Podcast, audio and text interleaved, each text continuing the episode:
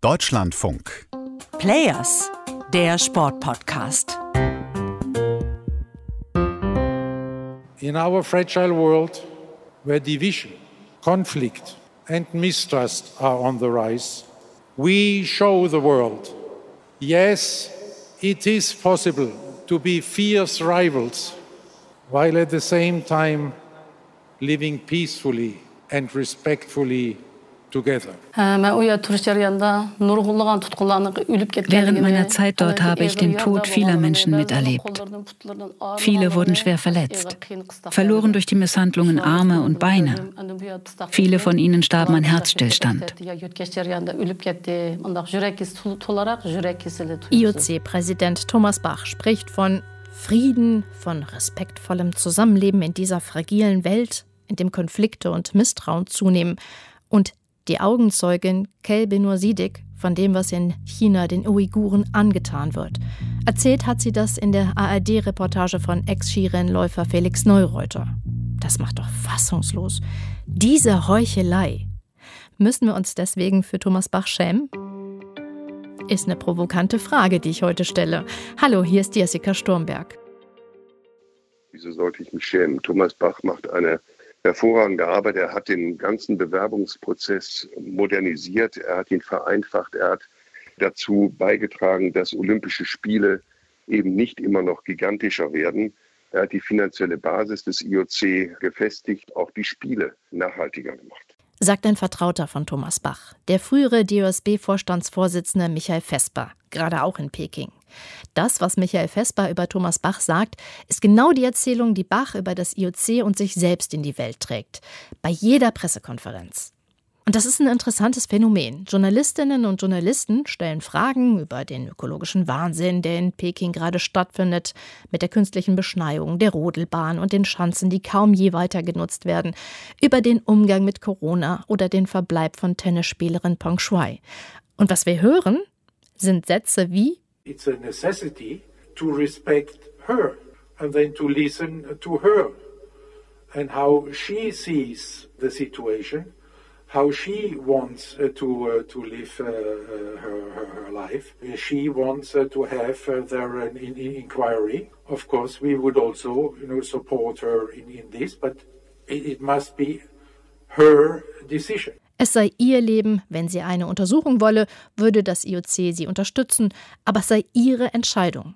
Oder zu den Corona-positiv getesteten und isolierten Athletinnen und Athleten? Er könne mitfühlen. Und dann sagt er genau das, was in den Köpfen der Betroffenen dann vorgeht. Es klingt alles so empathisch. Aber was passiert denn wirklich? Geht es Peng Shui gut? Die Vermutung ist, wahrscheinlich nicht, weil sie vermutlich eben nicht selbstbestimmt lebt. Wird wirklich alles für die Corona-positiv Getesteten getan, die auf ihren Zimmern hocken und deren Olympiatraum platzt? Denen es zum Teil mental richtig schlecht geht? Wäre das nicht anders lösbar gewesen? Bachs Rhetorik und die Realität.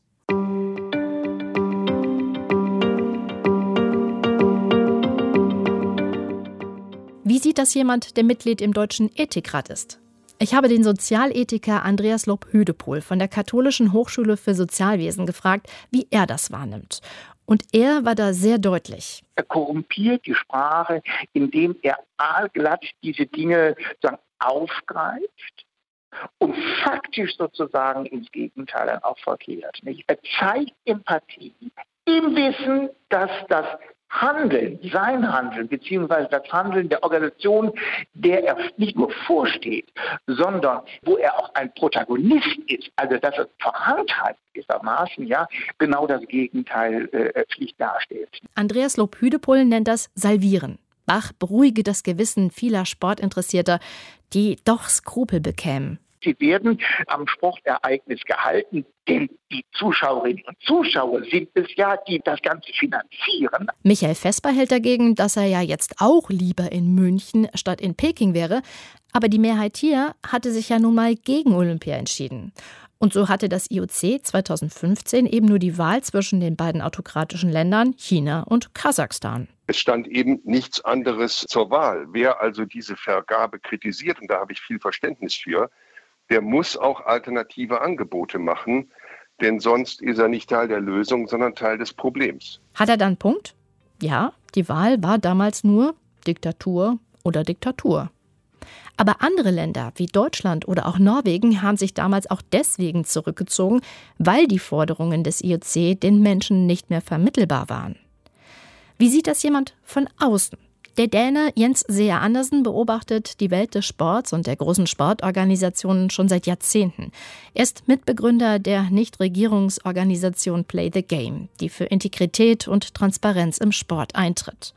Er kennt Bach durch und durch. I see Thomas Bach as a very ich sehe Thomas Bach als einen sehr, sehr geschickten Strippenzieher, der versteht, das IOC perfekt zu orchestrieren. Ich würde auch sagen, dass wer echte Reformen sehen will, sollte Thomas Bach nicht vertrauen. Er spricht zwar ständig davon, aber er hat noch nicht wirklich geliefert. Im Gegenteil, seine Wiederwahl vergleicht Jens Seher Andersen mit einem nordkoreanischen Kongress. Keine Debatte, kein Konflikt, wie es in so einer großen Sportorganisation ja normal wäre, nur Huldigungen.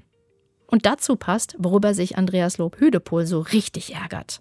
Jetzt sind wir also in Peking und Thomas Bach laviert sich nicht nur durch diese Spiele so hindurch, sondern dass er auch noch die eigene Büste in Peking aufstellen lässt. Das ist eine Form von Idolatrie, nennen wir, also von einer Vergöttlichung der eigenen Person, die ich, äh, Entschuldigung, das ist in der Tat schamlos. Also, da ist sie doch, die Scham.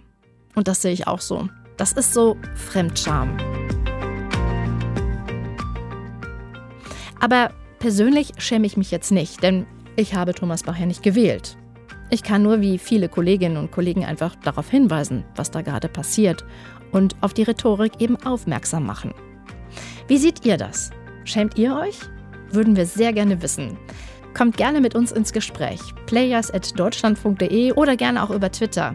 dlf-sport. Das war's für heute. Ich sage Tschüss und bis bald.